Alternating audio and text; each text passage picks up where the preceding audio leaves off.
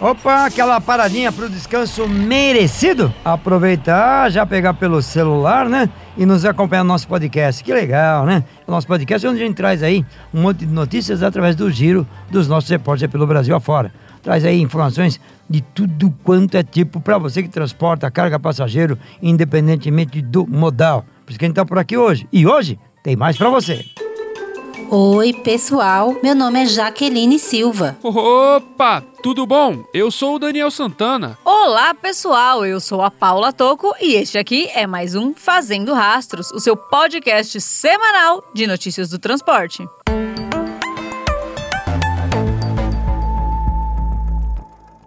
BR-376 segue interditada e tem risco de desmoronar.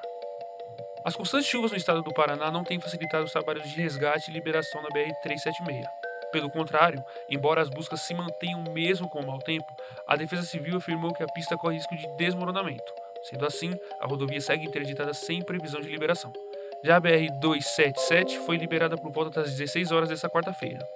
Segundo o coordenador estadual da Defesa Civil, Fernando Schuning, em declaração à emissora RPC, existe o risco de novos desmoronamentos, ou deslocamentos de massa, como é o nome técnico, e também de rompimento da própria pista devido ao peso dos escombros sobre ela. Segundo a Secretaria da Segurança Pública Paranaense, aspas, a Coordenadoria Estadual da Defesa Civil, que conta com um grupo de engenheiros e geólogos fazendo avaliação da área do deslizamento para a liberação das equipes de resgate, identificou outros 10 pontos de deslocamento de terra em locais próximos ao quilômetro 669 da BR-376 onde ocorreu o deslizamento. A Defesa Civil Estadual também está trabalhando de forma articulada com as defesas civis municipais e também com outras entidades para prestar atendimento à população atingida, juntamente com a Federação das Empresas de Transporte de Cargas do Estado do Paraná, a FETranspar. A coordenadoria está prestando auxílio aos motoristas parados nas barreiras nas estradas, com a distribuição de alimentos, águas e itens de higiene. Em outra frente, em parceria com a Defesa Civil de Curitiba, o órgão conseguiu a liberação de dois abrigos para atender passageiros que estavam na rodoviária de Curitiba esperando para embarcar para Santa Catarina e para o Rio Grande do Sul, mas que não conseguiram por conta das interrupções nas rodovias. Fecha aspas. Já circulam pela internet várias estimativas de liberação tanto da BR-376 como das outras rodovias bloqueadas no estado. Uma delas afirma que a pista só seria liberada em 12 de dezembro. Outra estimativa aponta que o DENIT teria afirmado que ontem já haveria liberação parcial. Entretanto, dificilmente será liberada uma rodovia que corre um sério risco de ruir. O DENIT destacou que ainda não tem jurisdição sobre a BR-376. Logo, não deu tal informação. Até o momento da gravação desse podcast, seis pessoas haviam sido resgatadas com vidas e, infelizmente, duas mortes já foram confirmadas na BR.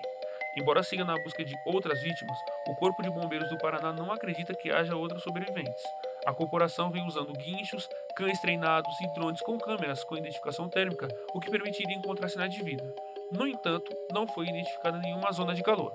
Uma carreta e três outros veículos já foram retirados do local. A estimativa atual é de que 10 veículos de passeio e 6 carretas tenham se envolvido no deslizamento, e outra estimativa é de que 30 pessoas estejam desaparecidas no local. A segunda vítima fatal retirada na quarta-feira estava em uma carreta. 19 pessoas entraram em contato com o telefone que a polícia colocou à disposição dos familiares de possíveis vítimas. O telefone é 41, código do estado do Paraná, 3361 7242. Segundo a PRF, essa é a maior tragédia desde 2011, quando houve uma queda de barreira na BR 369 no estado do Paraná.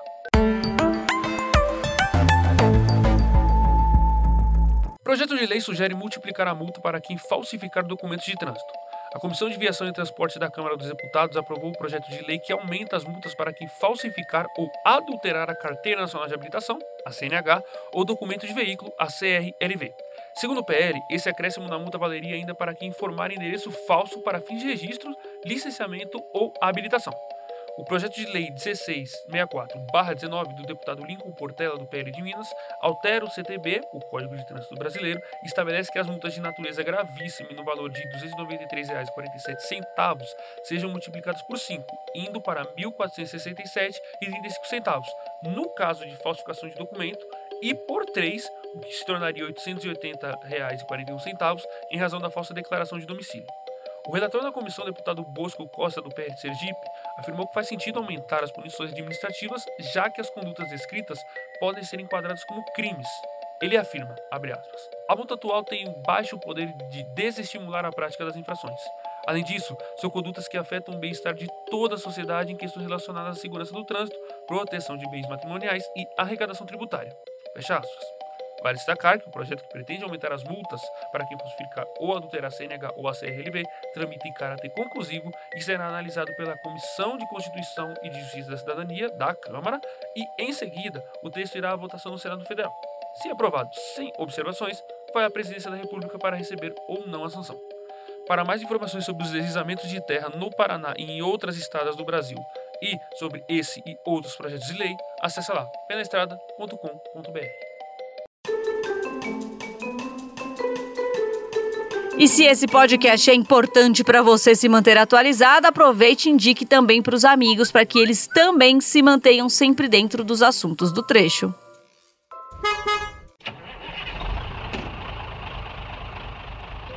Segundo notícia do G1, o senador Renan Calheiros pretende apresentar uma proposta de emenda constitucional que gera punição para pessoas que obstruírem estradas em protesto a resultado eleitoral. O apelidado Pacotão da Democracia prevê prisão de quatro anos para quem cometer tal ação. Além disso, aplica a mesma pena aos funcionários públicos que, ao serem acionados para a desobstrução das vias, não hajam segundo as recomendações ou retardem a ação. A medida foi pensada tendo em vista a situação recorrente relacionada aos resultados da eleição para presidente, para recordar, desde o dia 30, data da votação para o segundo turno, manifestantes desfavoráveis à apuração têm bloqueado estradas. A PEC de Renan Calheiros ainda não foi anunciada, mas assim que soubermos de alguma informação, traremos aqui para você. E se você quiser saber onde encontrar informações sobre obstrução de estradas, temos uma matéria completa no site www.penaestrada.com.br.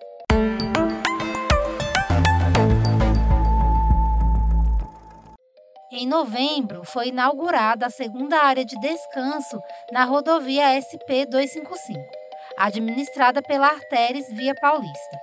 O serviço fica localizado no sentido norte do quilômetro 311, em Taquarituba. O trecho é considerado um importante corredor logístico do interior de São Paulo. A estrutura da área de descanso tem cerca de 18 mil metros e possui 86 vagas de estacionamento, sanitários, sala de descanso, vestiário com duchas e lavanderia, entre outras coisas. Um espaço que teve mais de 6 milhões investidos para a construção. Lembrando que a primeira área construída na mesma rodovia foi entregue em julho deste ano e fica no quilômetro 136 em Bocaina. E o Trucão fez uma visita para conferir as instalações. Se você quiser assistir, é só buscar a matéria no canal Pé na Estrada, que fica no YouTube.